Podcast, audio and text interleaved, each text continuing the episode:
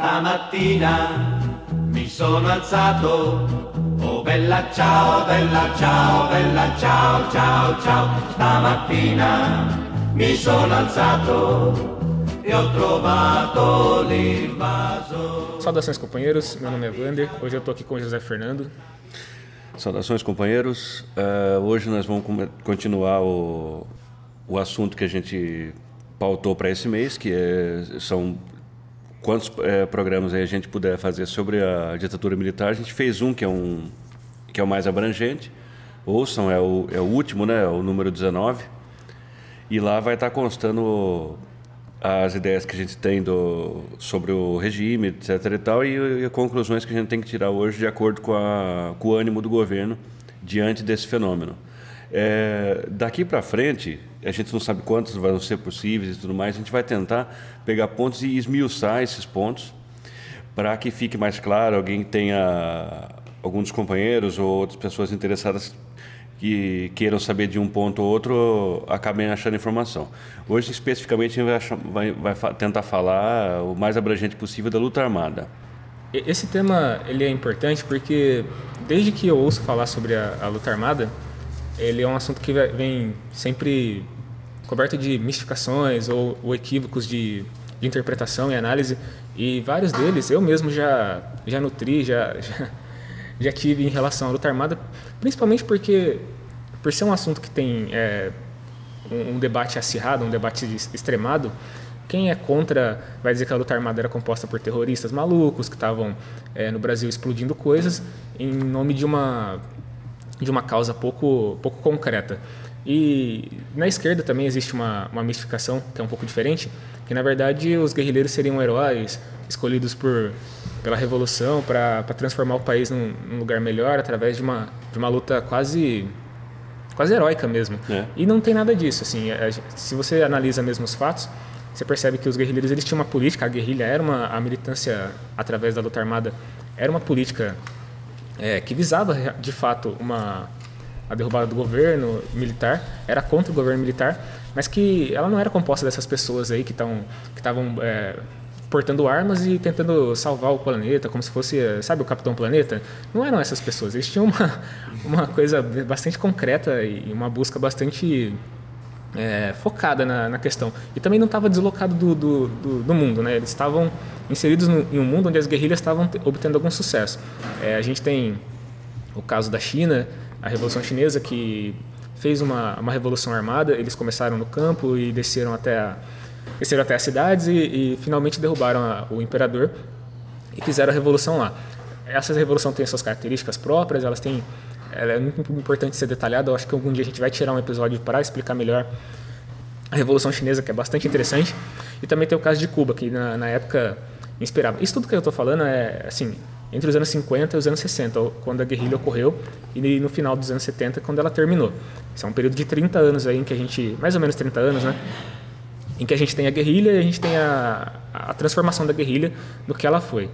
É, então, assim, a gente tem várias ideias que a gente precisa. Várias não, algumas ideias que a gente precisa desmistificar. Uma delas é essa, da, da questão do, dos heróis. Dos heróis ou dos, dos, vilões. A gente não pode analisar a história, e é muito importante que se diga isso, do ponto de vista dicotômico e maniqueísta, né? Que, que palavras são essas? Que significam essas palavras?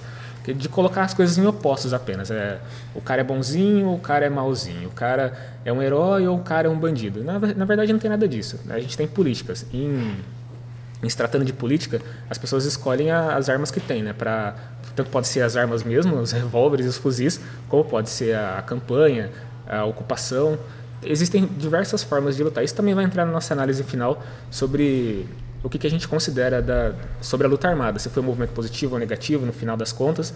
Mas assim, é, para iniciar mesmo, a gente precisa começar colocando isso, que a luta armada ela é o resultado é, de uma política escolhida pelos, pelos guerrilheiros, pelos militantes guerrilheiros. Não tem nada de é, especial nem mágico e também não tem nada de terrorista ou, ou maquiavélico. Né? E se eu muoio da partigiano Oh, bella ciao, bella ciao, bella ciao. Bom, essa introdução que o Wander eh, colocou é, é bem é bem abrangente, ela é bem profunda e é, já toca nos pontos principais aí que a gente precisava desmistificar para começar a falar da luta armada. Acho que ele já fez isso de boa, não vou repisar o caminho.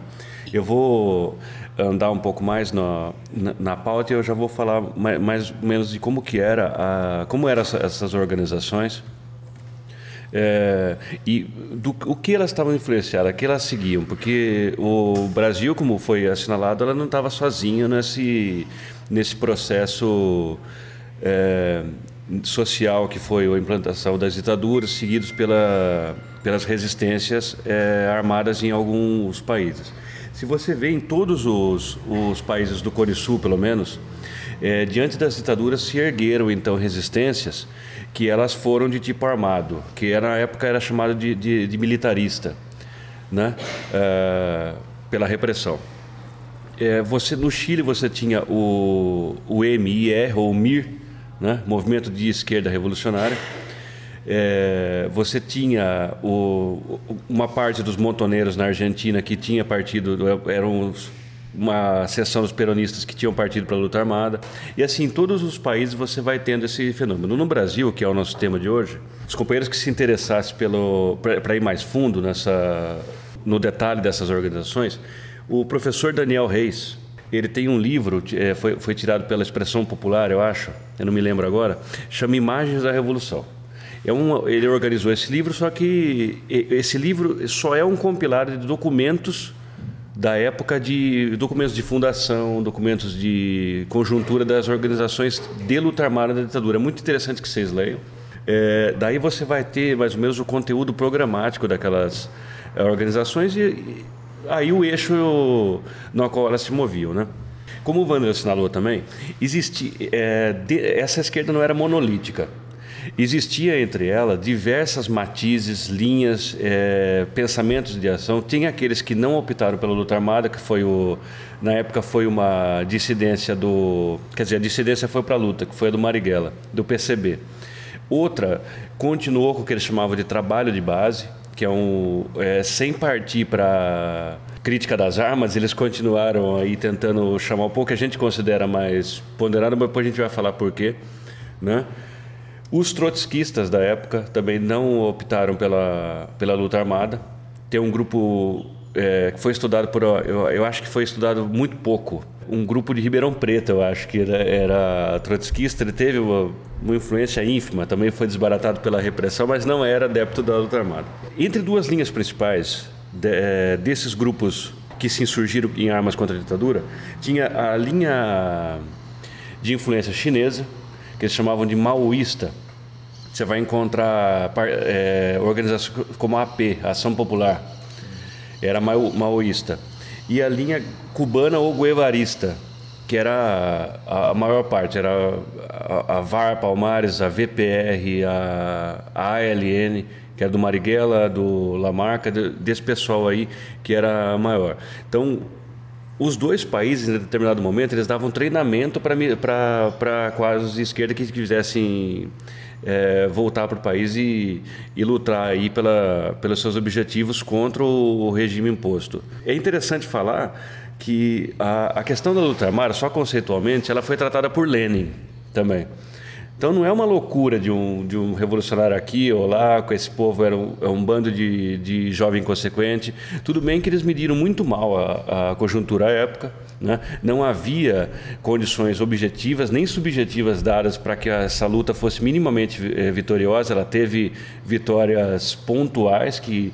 É, no, no, contexto, não abalaram o regime, se pode ter ferido o regime, arrancou um sangue lá, tipo um soco bem dado de um pugilista fraco em outro forte mas eles não bambearam o regime como eles gostariam que acontecesse.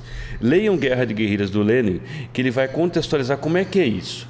Quando, como se dá? Qual que é a, é, como as condições têm que ser dadas para que você, com sucesso, lance uma, uma campanha dessa e de fato faça a diferença no regime?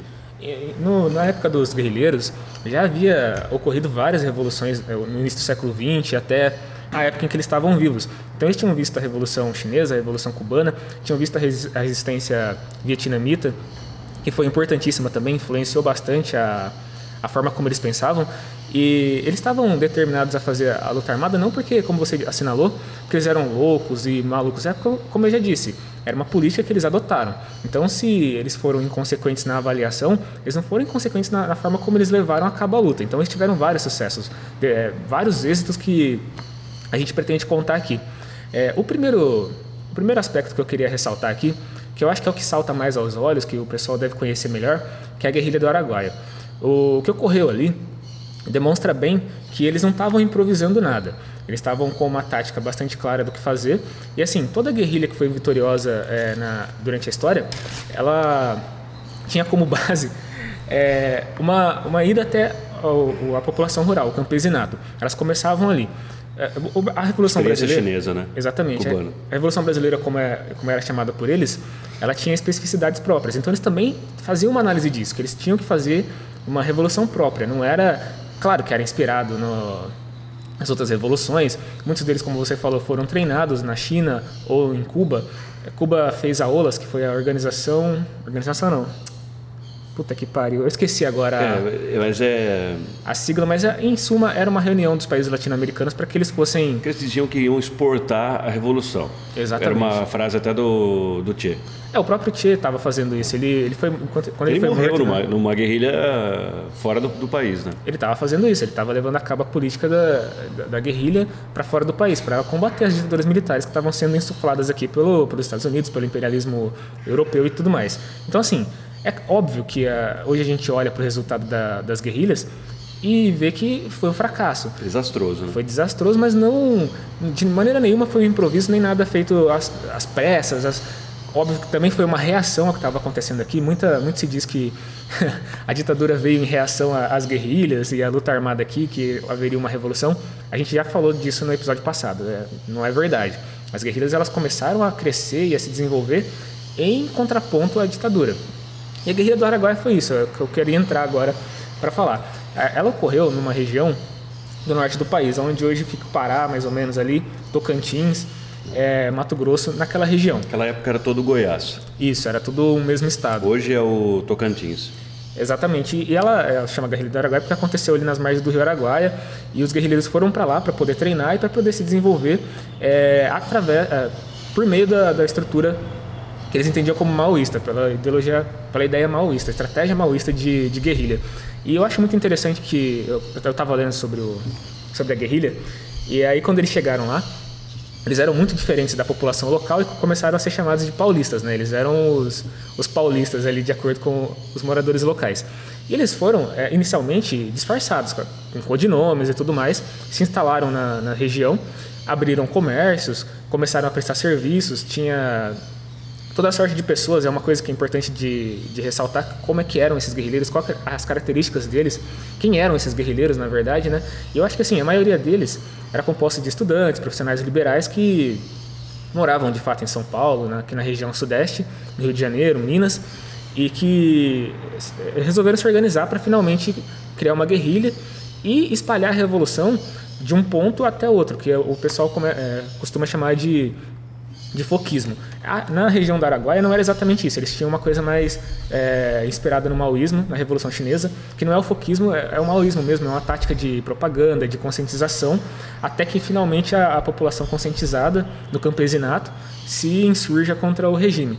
E eles fazem exatamente isso, eles vão para lá, se instalam na, na, na, na, região norte, aprendem táticas de, de guerrilha, muitos foram treinados na China e fora do país, e começam a finalmente pôr em prática a, a a tática deles de montar a guerrilha mesmo. Eles se adaptam muito bem ao local, é, às locais, né, às pessoas locais. E óbvio que eles não conseguem se, se disfarçar ali, que o pessoal consegue ver claramente quem são os, os paulistas, quem são os moradores locais. E finalmente eles são descobertos, né? Eles são descobertos pela, pela ditadura militar, que já monta uma operação para tentar desbaratar a guerrilha do Araguaia. É, isso que eu estou falando acontece nos anos 70, para localizar melhor. um pouquinho antes dos anos 60, eles já estão treinando e tudo mais, dos anos 70, né? Estão treinando e estão se preparando, mas a partir dos anos 70, 72, 74, eles vão para Araguaia, estão lá e começam de fato a combater. Então eles têm alguns fuzis, algumas armas e estão treinando e se, se aclimatando, a gente pode dizer, à, região a partir da qual eles pretendem lançar a guerra que eles, que eles querem contra a ditadura. Né? Outro detalhe importante que eu deixei passar aqui é que a, a guerrilha do Araguaia é uma dissidência do PCdoB. O PCdoB, quando ele foi é, criado, ele é uma dissidência do PCB também? Ele é que uma o- dissidência do PCB. Também optou pela luta armada, assim como o- a linha do Marighella. ele, ele nasce como uma, uma dissidência, porque assim, o- acho que o pessoal não tem muita noção também, que a gente talvez não tenha explicado tão bem. O PCB, o Partidão, ele era a referência de, de, de esquerda no Brasil, É como o PT hoje. é, durante muito tempo. E assim, ele tinha uma linha, obviamente que ele tinha uma linha mais moderada, porque ele, durante um tempo, claro, foi mais aguerrido, mas depois foi se adaptando, foi se integrando ao sistema político normal. Porque ele é um partido burocrático, ele é um partido stalinista. Exatamente. Até hoje. É, no pré-golpe, É, assim, ele, ele tinha as convulsões internas dele, só que seguia, é, ele era é, não consultava muito as bases, era uma estrutura rigidamente é, partia as decisões, o, todo o poder decisório estava na mão de uma burocracia, como é normal se você estudar em qualquer organização stalinista vai ser assim. A grande referência né, nesses, nos anos 60 e anteriormente era o stalinismo. Não, não porque. É outra coisa que a gente precisa desmistificar aqui. Não porque as organizações de esquerda comunistas elas eram é, organizações sanguinárias que pregavam a ditadura para a morte das, das pessoas, nem nada disso. Hoje em dia as pessoas reconhecem é, Stalin e tem a ideia de que Stalin foi um ditador sanguinário, porque isso foi construído, assim. Mas Stalin teve várias fases. Antes de ser o burocrata que ele foi na frente da União Soviética, ele foi um revolucionário. É Ele um bolchevique, né? é, ele lutou ao lado do Lenin, do Trotsky. Ele fez, ele fez a revolução junto com, os- com todos os revolucionários, né? E essa transformação que houve no, no regime é uma transformação que, de fato, freou a revolução, transformou a, a, a revolução numa burocracia. Mas anteriormente a isso, o, o Stalin teve um papel fundamental e se transformou em referência. Então, todos os partidos que vieram depois é, eles respondiam ao comitê central e eles tinham uma, uma relação muito próxima é, dessa revolução que é- era realmente a coisa mais, mais importante ali quando surgiu. Né? Depois ela se transformou em outra coisa, mas a referência durante muito tempo é, foi o stalinismo e as organizações como o PCB se, é, prosseguiram com isso durante muito tempo. A luta armada teve que romper com isso porque o PCB já não estava mais é, é, alinhado com, com o propósito de combate, de combate à ditadura militar. Óbvio que eles não eram a favor da ditadura militar, mas o, o que os guerrilheiros acreditavam é que precisava de uma ruptura. E essa ruptura aconteceu. Marighella rompeu com o PCB. É, em determinado momento ele saiu e formou a LN para poder combater a, a ditadura de forma armada mesmo. E o PCdoB também foi uma dissidência que resolveu que a melhor coisa a se fazer em relação à ditadura militar era a luta armada. Então, é, hoje em dia o PCdoB não é nada, nada disso, né? não, é uma, não é uma organização armada de luta contra a ditadura nem nada. Poderia Nossa, ser, né? seria lindo. Muito diferente. A Manuela Dávila tá afiliada lá. Exatamente, o PCdoB ele também se integrou agora. Ele é quase que era o o PCB. né? É, essa é uma coisa. é, virou bem orgânico, né? É, hoje ele faz parte de uma esquerda é, bem de classe média, pequena burguesa, né? E, é, bom, lamentáveis rumos, né? É, Então, mas a, Se guerrilha da... comparar com líderes daquela época, Pedro Pomar, Nossa senhora. é, é, todo esse pessoal aí que foi massacrado pela ditadura quando eles faziam a logística da, da guerrilha do Araguaia lá de São Paulo. Se os companheiros procurarem a chacina da Lapa, foi um dos das barbaridades do regime militar, vocês vão ver lá que eles fuzila, fizeram uma fuzilaria completa. Parece o carro do, do músico que mataram lá. Assim. É, fuzilaram a casa lá, não sabia nem quem estava dentro, sabia que tinha militantes lá, mas não sabia quanto se tinha pessoa ali, se tinha um empregado, alguma coisa. Matou todo mundo. E nessa morreu Pedro Pomar, o Maurício Gabró. Então, A, a guerrilha do Araguaia ela é, um- é uma coisa fundamental, uma referência gigantesca na, na luta armada, porque assim, por mais limitada que ela fosse em termos de material mesmo e organização, eles eram muito bem organizados, mas assim, eles não tinham alcançado a eles não tinham alcançado nem perto da organização que eles pretendiam, que era ter realmente influência sobre a é, sobre a população, poder angariar adeptos da, da luta armada com eles. E isso só aconteceu, só começou a acontecer mesmo porque eles foram descobertos, foi, declara, foi deflagrada uma operação militar gigantesca. Fala-se que mais de 3 mil homens foram deslocados lá para o Araguaia no primeiro, numa primeira operação para tentar desbaratar os, os guerrilheiros. E essa primeira operação ela foi desastrosa.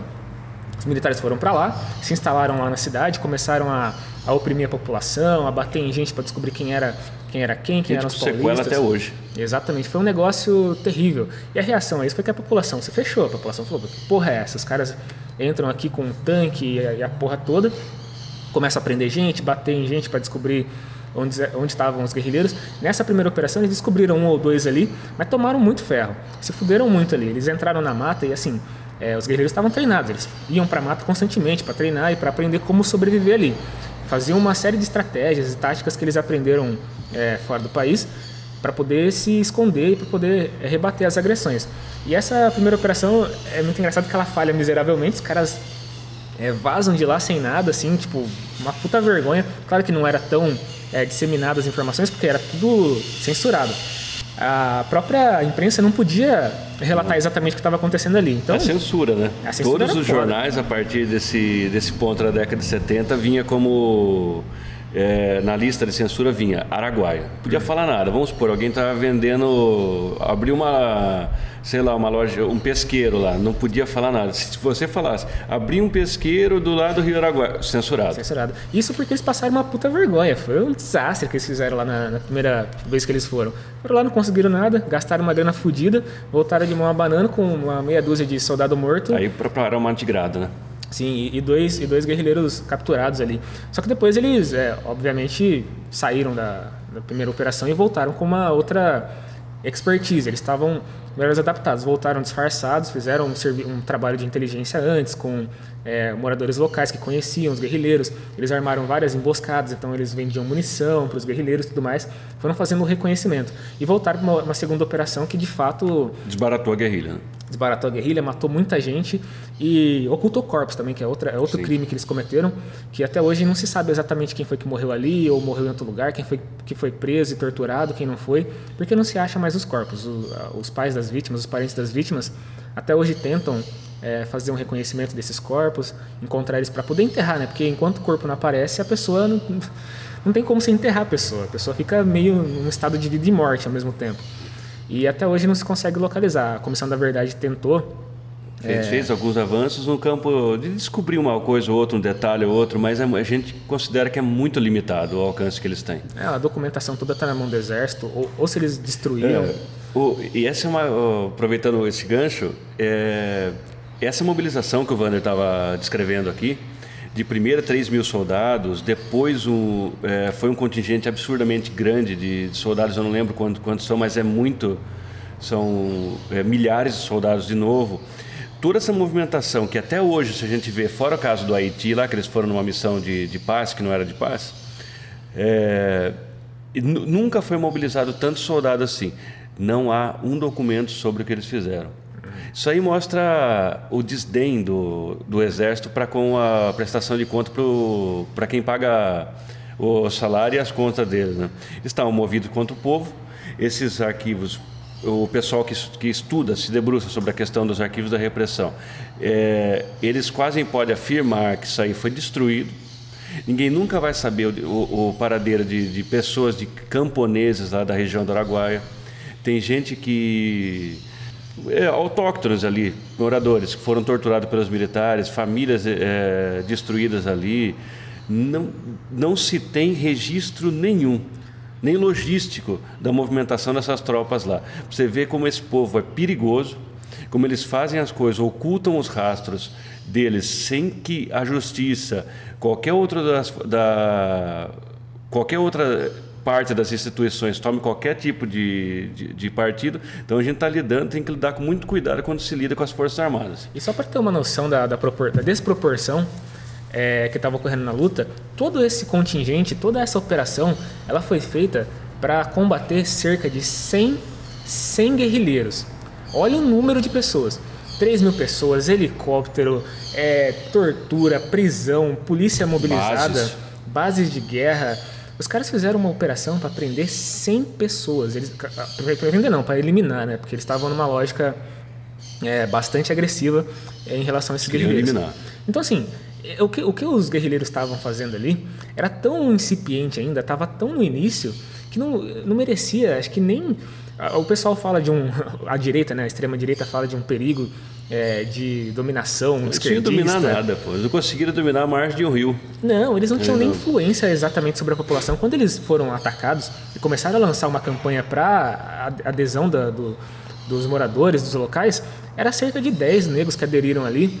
10 gato pingado que falou, não, realmente vou, vou lutar do lado dos, dos guerrilheiros, e mais nada, numa cidade que tinha ali, sei lá, 5 mil pessoas. Eco, a luta deles ficou distante do povo. No, é, eles eram embalados por essas ideias, o, principalmente o que acendia muito o ideal deles era a Revolução Cubana, a chinesa e também, sem poder esquecer, a, a vitória cachapante que os militantes maltrapilhos de Ho Chi Minh tiveram sobre o poderoso exército norte-americano no Vietnã. Isso aí era inspirador, é até hoje para gente. Uhum. Só que é o que a gente estava falando, é, é, a, é transportar uma conjuntura para outra. Sim. Né? O, a questão da Indochina era muito mais pesada em termos sociais. Eles, eles viviam o peso da bota imperialista há muito tempo, desde os franceses, passando para os norte-americanos e tal. Eles já eram um povo que tinha resistência no, no DNA. Cuba também tem, tem essa, essa, característica. Tem essa também... característica. Eles, a ditadura do, do, Batista era odiada pela população. Aqui tinha, tinha um certo apoio da classe média de direita, tudo mais. A, era muito bem organizado. O povo era, é, era aquela, o número de analfabetos naquela época era enorme. Não que isso tenha algum obstáculo diante do esclarecimento da pessoa, até porque a Revolução Russa foi feita pela maior parte por analfabetos. Uhum. Só que o, as condições, que como é dito no, no, marxismo, objetivas e subjetivas da Revolução, elas não estavam dadas para partir para uma ofensiva armada. Não, é? É, a, não adianta você querer, são coisas que a, a vontade individual ela faz muito pouco ela conta muito pouco no, no resultado final. Eu, eu, eu, separei uma, uma imagem aqui, depois acho que eu vou colar ela no, no post do Facebook, do Facebook, do Instagram e tudo mais, do que é, para encaixar nisso que eu estava falando. Qual que foi o efeito da, da luta armada, de fato, dentro do regime? Que foi um efeito de propaganda contra a esquerda, que já era combatida pelo regime militar. Quando houve a, a, a ascensão da luta armada, quando houve uma organização mínima da luta, luta armada, eles trataram a, a, luta armada como se fosse um exército invasor. Eles falavam da, da guerra interna, se eu não estou enganado, mas era uma expressão é, de inimigos internos que eles uhum. falavam. Uhum. Querem destruir o país. Querem destruir o país, querem fazer uma ditadura que. Quando eles eram os ditadores. Transformar isso aqui numa Cuba de, de proporções continentais. Morto per la libertà. Questo è il fiore del partigiano, morto per la libertà. Questo è il fiore.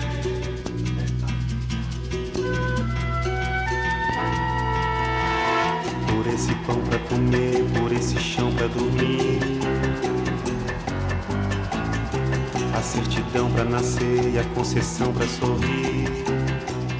Então, só continuando o raciocínio, então, o que o, os, os, os, os, militares estavam fazendo com a luta armada era uma, era uma extensa peça de propaganda.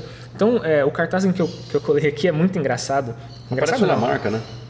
Aparece a Lamarca, aparece a... A Yara Alverberg, que era a companheira do Lamarca, né? Exatamente. Namorada dele. E, e, o detalhe nesse, nesse cartaz é que se você olha para os terroristas procurados, os, os as pessoas perigosíssimas que Olha o regime só, combatia. Não tem nada a ver. É um cara de terno, quer dizer, três caras de terno, uma mulher aqui de uh, aparência de classe média. E ela era, ela era psicóloga. Era psicóloga? É. Todos eles eram pessoas ali de, de, um extrato social que não tinha nada de. Eles eram da classe média, todos eles. Todo mundo de classe média, estudante da, da Uni. Muito poucos é, é, operários, tinham operários.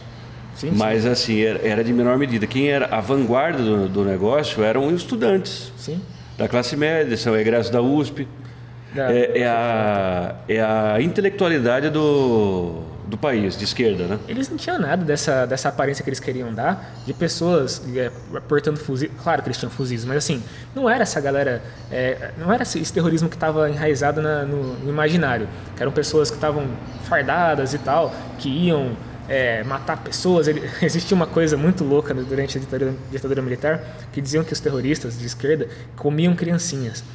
Isso foi uma mística que perdurou durante décadas. Se você falasse para alguém nos anos 80 que os terroristas, os esquerdistas comiam criancinhas, existia a possibilidade de alguém acreditar nisso daí. Mesmo depois de tanto tempo que, a, que, as guerrilhas tinham sido derrotadas. É o medo vermelho, né? Eles Exatamente. se implantaram principalmente nas cidades do interior. Era uma coisa completamente irracional e, obviamente, que foi muito é, consolidada pela propaganda, que é o que a gente vê aqui nessa, nesse cartaz.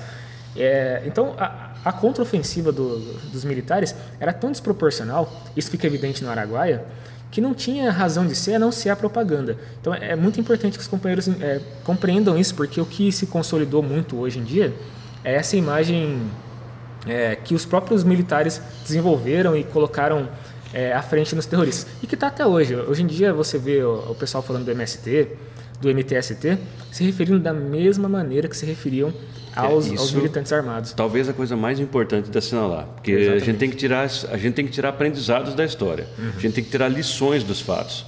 E se é uma lição que a gente tirar dos fatos, é exatamente essa. A histeria, ela continua hoje. Você vê as pessoas falando. Várias vezes eu me, me deparei com, essa, com essas cenas de, da extrema-direita gritando, bradando, falando terroristas, vagabundos. A gente brinca muito com isso, dos Comunistas. vagabundos.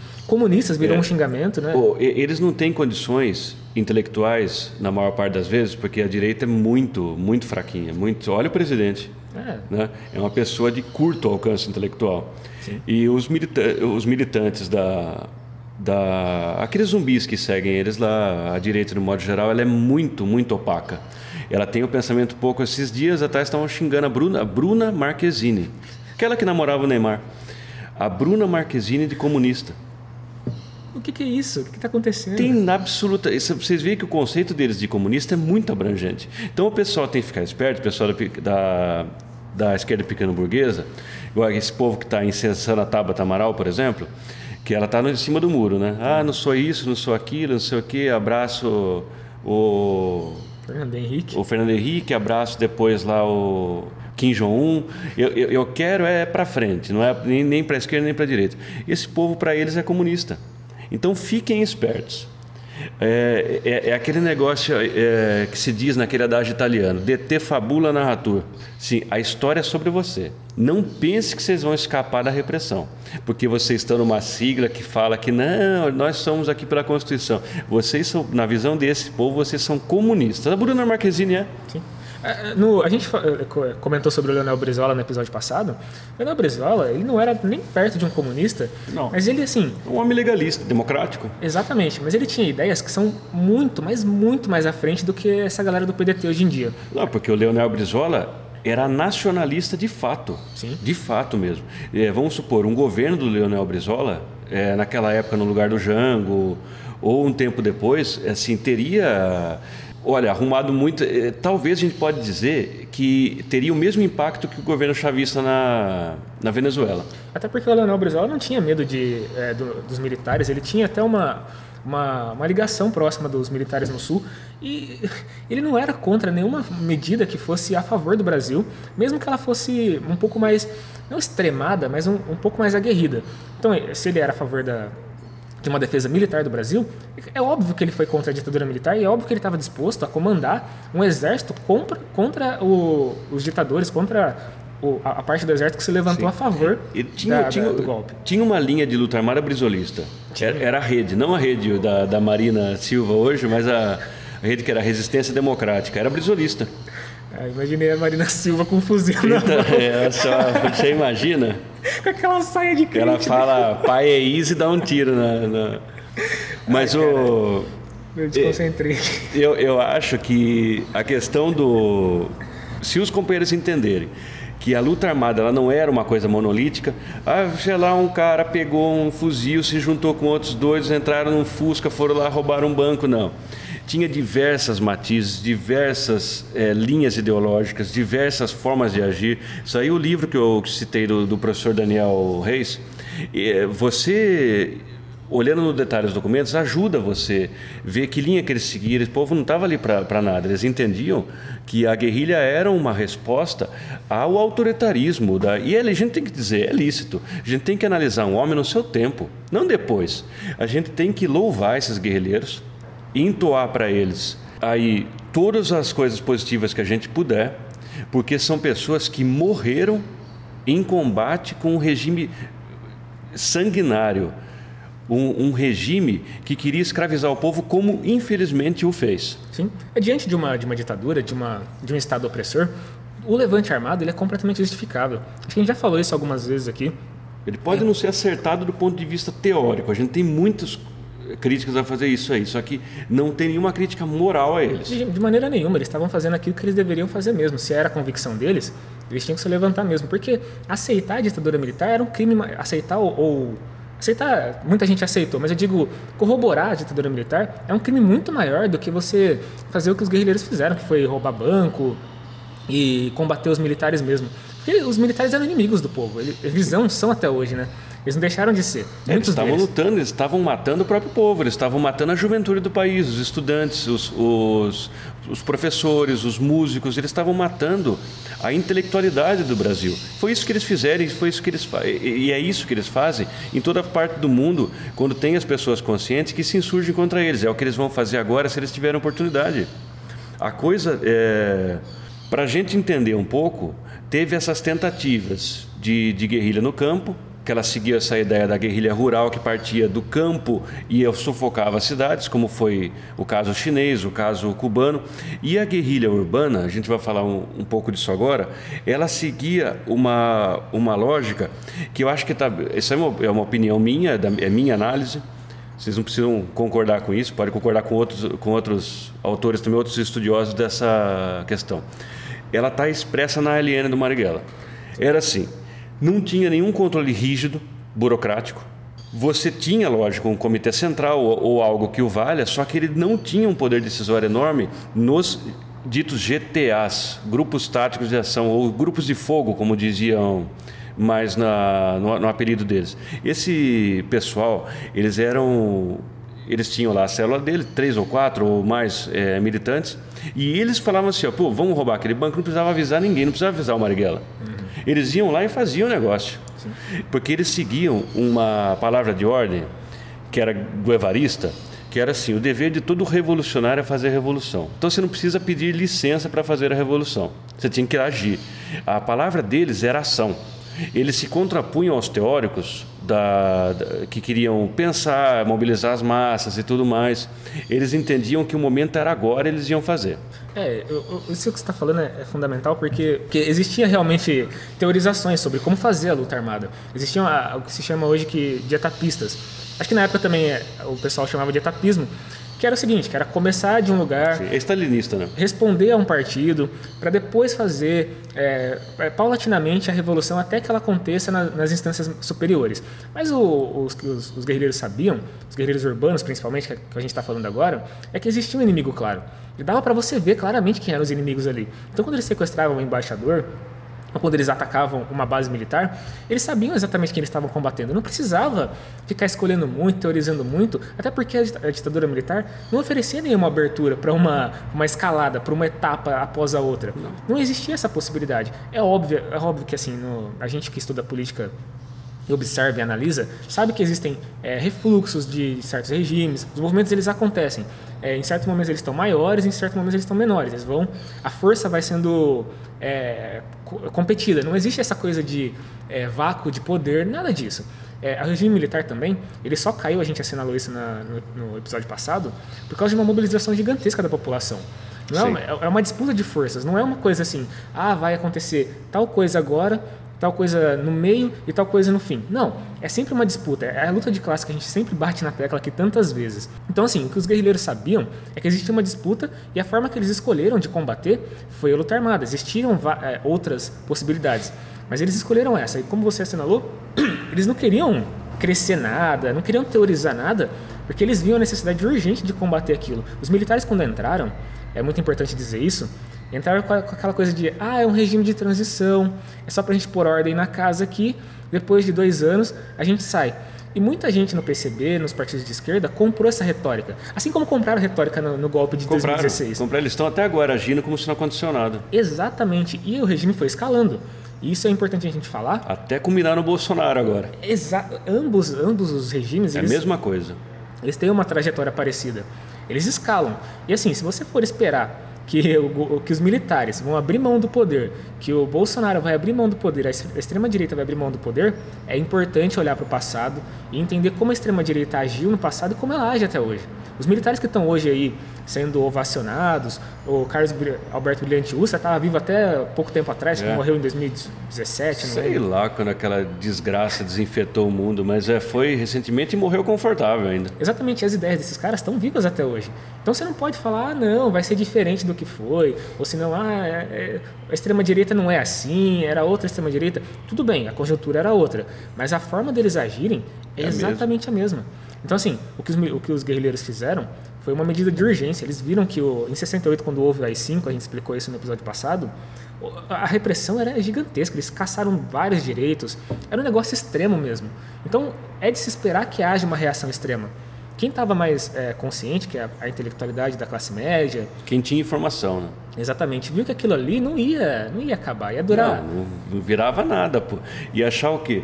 São as mesmas pessoas que acham, é, que olha para isso aí e fala assim, viu, vamos esperar as eleições para a gente ver se a gente tira lá o Bolsonaro, ver se a gente tira esse pessoal aí do, do poder. Quem sabe não é, tira o Bolsonaro, o Mourão vai lá, chama as eleições. Isso aí não vai acontecer como não aconteceu no passado. O, só pontuando como, como, como esse povo é perigoso e como eles são ardilosos quando eles têm um plano e poder na mão. É, quando é, teve o golpe militar, estava é, marcado para 65 eles chamarem eleições completas. Eles iam devolver o poder aos civis. O pessoal comprou essa ideia, principalmente um dos maiores adeptos do golpe, o Dr. Carlos Lacerda. Não teve eleição, esse cara ficou puto, porque ele era um carreirista. Uhum. Ele começou a falar contra o regime. E o que aconteceu? Ele foi morto pela ditadura também. Direitista, esse, né? É, é, então, não tenho, não tenho nenhuma ilusão com esse povo aí. Eu, eu, acho que o, a gente tem que pontuar muito bem o exemplo da luta armada como exemplo de, de tática é, aguerrida mesmo. Porque, assim, eu queria entrar num, numa discussão que a gente não tem muita oportunidade de entrar, mas que recentemente foi levantada, que é a questão do armamento popular. Que a gente, a gente tem que falar sobre isso, é muito importante. Houve o atentado recentemente agora no, na escola lá, o menino entrou lá, deu tiro em todo mundo, foi uma merda é, realmente foi uma, uma situação bastante é, extrema. E aí veio à, tona a discussão sobre o armamento. Se era lícito ter arma, se não era lícito ter arma. Imaginem, só imaginem se no, no Brasil de 68 é, a, a, população proletária, as organizações é, populares de trabalhadores tivessem armas. O que, que teria acontecido se, o, se, o, se, os militares tivessem se levantado numa situação como essa? Assim, a posição trotskista dos partidos trotskistas do Brasil, eu cito aqui o PCO, por exemplo, que eu acho que é o exemplo que mais salta aos olhos, é totalmente a favor do armamento da população, da população trabalhadora, das organizações trabalhadoras. É, nós também somos a favor. Eu também sou 100% a favor. Eu acho assim, existe uma cultura de admiração às armas e tudo mais, que é uma cultura distorcida do que as armas representam. É, não tem nenhum dessas coisas aí. Não, não. as armas, assim como elas serviram ao, aos guerrilheiros é, no, no, passado, tanto os guerrilheiros revolucionários que conseguiram ter êxito, quanto os brasileiros que falharam na missão, elas servem para que a população se defenda de uma agressão do Estado burguês. É isso que as armas são. Elas são um instrumento para se defender mesmo da, é porque da agressão. Uma coisa que eu sempre tenho vários companheiros é, pessoas que eu considero muito, pessoas inteligentes, pessoas que estão é, na política, eles estão na política diariamente, é, mas que eu vejo que eles têm esse viés da, do desarmamento. E eu, não, eu nunca tive um, um papo muito aprofundado com eles, até seria massa a gente chamar um debate, sei lá, fazer isso aí até numa live, não sei. Sim, Fica a ideia, né? E e, o que, e sempre, quando eles colocavam as coisas nas redes sociais ou falavam mesmo em alguma oportunidade sobre o desarmamento da população, eu via que neles tinha, uma, um, tinha um certo viés é, não programático mas é, pacifista, assim, eles estavam com intenções boas. Sim, você não vai mesmo querer que seu povo se mate mesmo, que um pegue a arma, a violência no Brasil escale mais ainda, etc. E tal. Só que eles é, sempre eu faço a mesma pergunta e ninguém me respondeu ainda, a contento. Tudo bem, nós abdicamos da posse de arma. A arma fica para quem?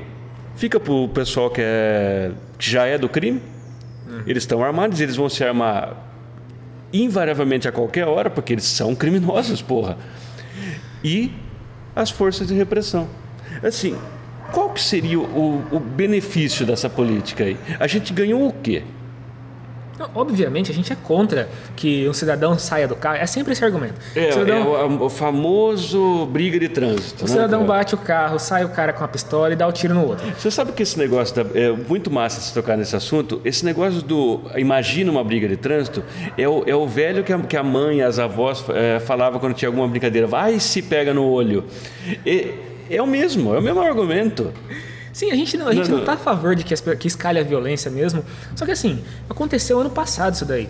Alguém bateu no carro de um cidadão ali, que era um bolsonarista, é, houve uma, uma batida de trânsito. O cara desceu do carro e deu tiro no maluco, velho. Do mesmo jeito. Então, Mas assim, ele vai fazer isso de qualquer forma, estando proibido, estando legalizado, porque ele é louco, ele é um fascista. Exatamente. E é a mesma coisa das, das drogas. É a, mesma, é a mesma lógica. As drogas são proibidas, só que se eu descer na esquina aqui agora. Você acha maconha, você acha o que você quiser ali. É, eu Não- acho revólver também. Se eu falar pro cara onde que eu compro uma arma, o cara vai me indicar onde eu compro. E já falei em outras oportunidades, aqui é o interior de São Paulo. É uma cidade relativamente pequena. Você acha. Eu que não, que não tenho contatos com o crime, não tenho, no- eu não tenho essa, essa parte aí, eu consigo uma arma hoje, se eu quiser. Por 200, 300 reais.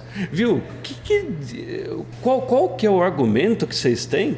Eu não consigo compreender. A proibição das armas ela só serve para que a, que a repressão contra a esquerda, os trabalhadores, ela escale mais ainda. Porque se você é, proíbe as armas, a polícia a qualquer momento pode deflagrar uma operação para buscar quem tem armas de Sim. forma ilegal, prender essas pessoas, oprimir essas pessoas. É só para isso que serve a, a- a proibição das armas, para nada mais. E Porque- só, e só lembrando, pessoal, vamos aprender. A gente está falando aqui muito de aprendizados com a, com a história, né? Vamos aprender com o golpe do Chile de 76.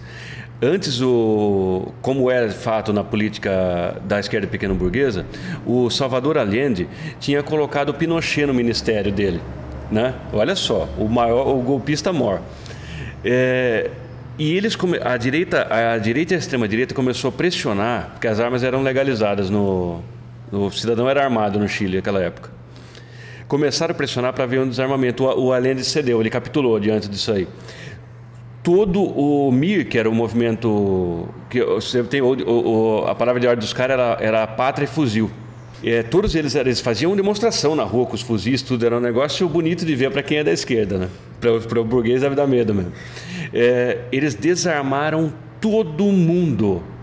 Tempos depois eles deram o golpe do pessoal não tinha nenhum estilingue para ser. Vocês viram para que, que serve desarmamento? Sim, os Panteras Negras é um exemplo mais recente aí, que também ostentavam os fuzis na rua. Os caras saíam atrás da- das viaturas da polícia com os fuzis na mão. Se houvesse uma ação policial é, extrema contra a população negra, eles imediatamente fuzilariam esses caras. Então, assim, E tá errado? lógico que não. Essa pergunta é ótima, porque tem um meme sobre tá errado. É, tá errado. né? Tá certíssimo. Forças de repressão do Estado, elas não, elas não têm que existir. O Estado é, é, capitalista, obviamente que ele trabalha para isso, e ele vai sempre trabalhar para isso. Então, as, as armas estando na mão de um Estado burguês, elas vão ser sempre contra a população. O que a gente está defendendo não é a revolução armada, não é um levante armado para tomar o governo, não é nada disso. Isso não está na ordem do dia agora, não, Não é isso tá que eu estou falando. Eu estou falando que o direito do cidadão ter a arma garante para ele uma equidade em relação ao Estado que é completamente fascista. No, no momento ele não é fascista ainda, mas as pessoas Tem que contornos ocupam... nítidos fascistas. né? Exatamente, tem um potencial fascista enorme. Se amanhã o Bolsonaro, os militares decidem que eles não estão mais de acordo com o regime eh, democrático como ele é aí, que nem democrático é, mas que não estão de é acordo com isso daí. aí, né? É, não estão de acordo com isso, vão dar um golpe. O que, que a população vai fazer? Recentemente na Turquia, tentaram dar um golpe lá.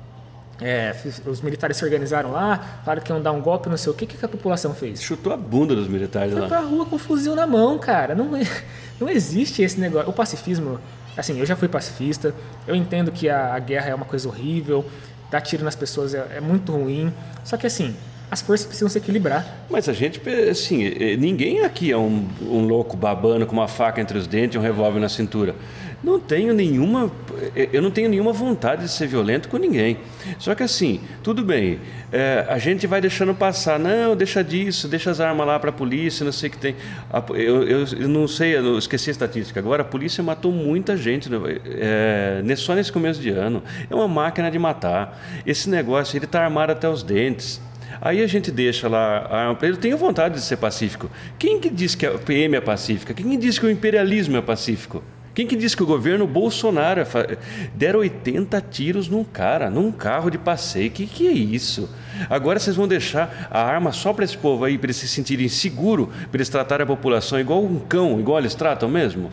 É, eu acho que a gente consegue concluir o raciocínio aqui sobre as guerrilhas amarrando muito bem com essa questão da política de armas, porque o que os guerrilheiros fizeram foi um combate armado, né? E hoje em dia a, a, o debate é sobre se a população deve ou não ter armas. E assim, a extrema-direita está puxando esse, esse debate porque eles têm essa, essa sanha de loucura de ter armas. É, Mas, tomara assim, que eles aprovem, né?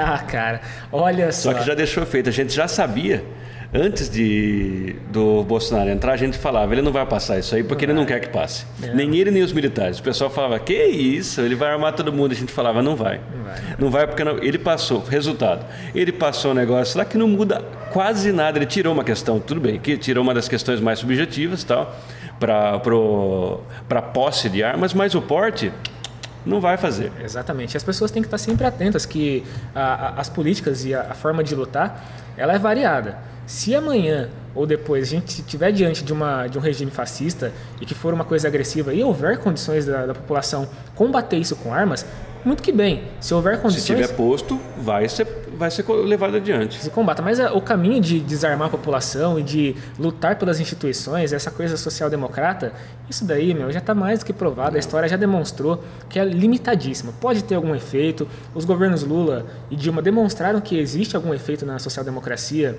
é, sem essa coisa é, de, de, medidas radicais de transformação. Não precisa haver uma revolução sempre. A gente fala, fala, fala revolução. O nome do podcast é Revolucast. Mas assim, o que, o que precisa ser assinalado é que a revolução é uma quebra de um ciclo é, capitalista que a gente defende aqui, uma revolução socialista, socialista. no caso, né? Não é uma, uma coisa de, ah, vamos pegar em armas e destruir tudo, Não, o capitalismo. Não é, é isso. É um tá processo, tá é um processo, é um negócio complicado. O período revolucionário é muito longo. Sim. Ele é absurdamente longo. Note-se Cuba ainda está num processo revolucionário. Sim. Então, assim, a revolução ela é importante, ela tem é, meios de ser, de ser feita.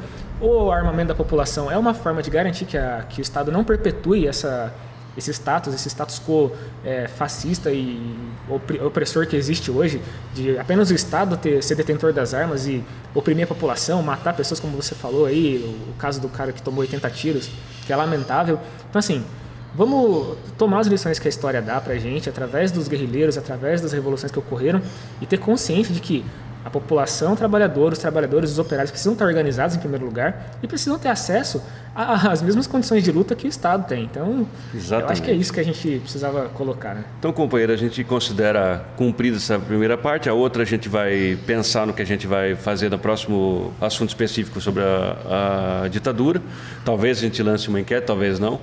É, e a gente só queria dizer que se vocês não conseguirem aprender nada com, com os guerrilheiros, aprendam só uma coisa que eles deixaram bem. No meio de toda essa sombra, no meio de todo esse obscurantismo, eles nunca abaixaram a cabeça. Eles foram para frente. E é isso aí. Lula livre. Muito obrigado. Falou.